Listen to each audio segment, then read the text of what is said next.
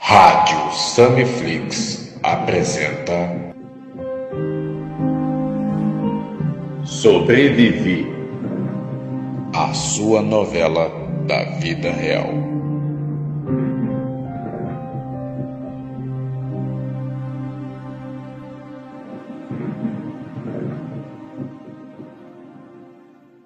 Bem-vindos à Rádio Semiflix, a sua rádio das novelinhas da vida real.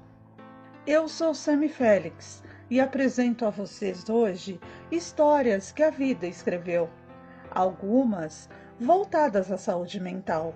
E caso você se identifique com algum sintoma do personagem, você pode estar precisando de ajuda, fique atento.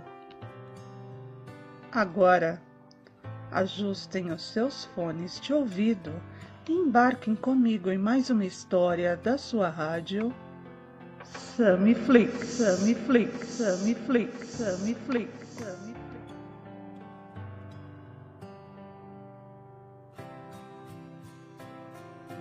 E no capítulo anterior, você conheceu um pouco da realidade de Kleber, do seu ambiente familiar doente, do ódio da sua madrasta e as sequências de injustiças que ele viveu todos esses anos. Agora, vamos à parte final dessa novela que a vida escreveu. Depois da conversa com meu pai, aliás, conversa não, só ele falou.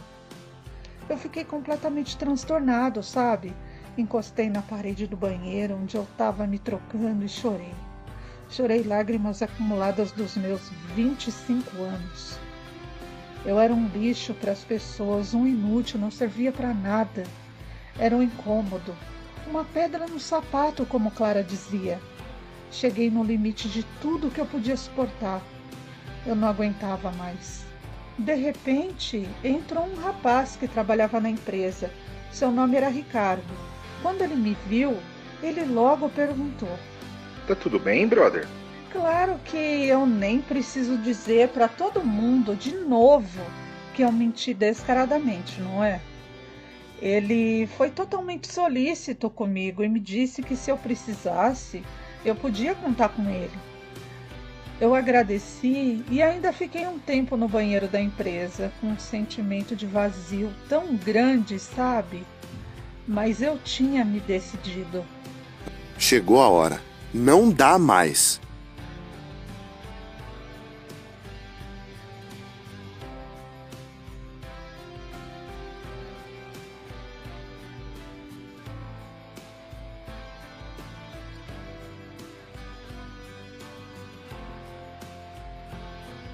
Fui para a estação, sentei em um dos bancos da plataforma e Ai, respirei fundo e fiquei olhando um tempo para a linha do metrô, esperando o melhor momento para acabar com tudo aquilo.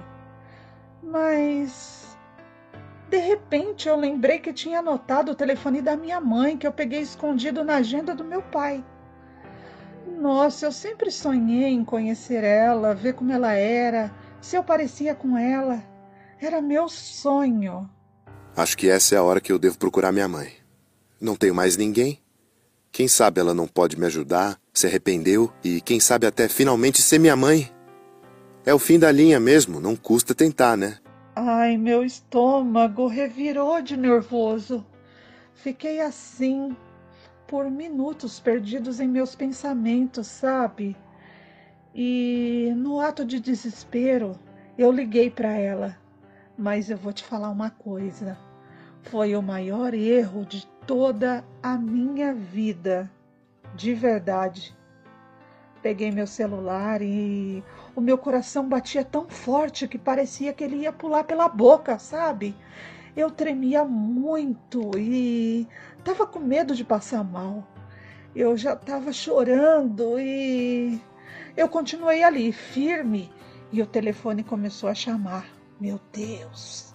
Eu fiquei nervoso, achando que ela não ia atender e no quinto toque, eu ouvi a voz dela pela primeira vez na minha vida. Alô? Pois não. Quem é? Oi, é a Ana? Sim. Quem gostaria? É a ex-esposa do Pedro? Eu tô perguntando para ter certeza se eu tô falando com a pessoa certa. Aqui é o Kleber. Kleber? Que Kleber? Não conheço ninguém com esse nome. O que você quer? Kleber, seu filho, mãe. Eu preciso de você. Eu te amo, mãe. Seja minha mãe, por favor. Olha, eu te joguei fora porque você era um nicho qualquer na minha vida e nunca significou nada para mim. Nunca mais me ligue, ok? Me esqueça. Eu não sou nada sua, você entendeu? E a ligação caiu. Nossa, eu fui tão idiota. Tão idiota. Eu pensei que realmente a ligação tinha caído, sabe? E eu tentei ligar de novo. E quando eu liguei, eu percebi que eu tinha sido bloqueado. E agora? E agora? Eu tô completamente sozinho. Não tenho mais ninguém. O que, que eu faço? Ah, Kleber, seja realista. Você sempre foi sozinho. Não tem outro jeito. Eu vou acabar com isso. Eu estava no auge da minha tristeza e de repente eu olhei para o lado e eu vi uma garota ruiva vindo em minha direção. Eu sabia quem era ela. Era amiga do Ricardo, ela trabalhava na mesma empresa que eu. Não tinha como não notar, ela era linda. Mas garotas como ela não gostam de caras como eu. Rapidamente eu limpei as lágrimas e fingi que estava tudo bem. Ela olhou para mim e falou: Oi, você tá bem? Posso me sentar aqui do seu lado? Eu estava tão perdido dentro da minha tristeza que eu distraído eu falei que sim, mas eu nem entendi o que ela falou, né? E percebi que ela falava alguma coisa na hora, mas eu nem prestei atenção. E não foi por mal, sabe? Tudo que eu consegui dizer para ela foi: Moça, pode me fazer um favor? Pode segurar minha mochila por um minuto? Sem pensar, cara, eu tomei impulso e. fui. Mas eu percebi que ela tinha segurado na minha roupa e nós dois caímos juntos. Nossa, eu lembro somente de vê-la caída do meu lado, vi o clarão da lanterna do metrô e de repente tudo ficou escuro e eu só lembro de estar no hospital. Quando eu tive alta, eu procurei pela moça e me disseram que eu dei entrada no hospital sozinho. Eu fiquei desesperado. Será que no meu ato inconsequente eu matei a moça, meu Deus? Ainda no desespero, fui até o metrô, perguntei, ninguém sabia de nada. Voltei para a empresa para procurar o amigo dela, o Ricardo, e ele me contou que a mãe da moça tinha tirado ela do trabalho e mudou para outra cidade e ele ainda não tinha o número dela. E pela primeira vez, aos meus 25 anos, eu contei toda a minha vida para alguém. Eu contei para o Ricardo toda a minha história. E falei para o Ricardo que eu gostaria de encontrar com ela, saber se ela estava bem, queria pedir perdão. Ela não tinha nada a ver com a minha dor, ela não, ela não deveria se machucar, sabe? Eu não queria machucar ela. Eu queria me machucar, mas não queria machucar ela.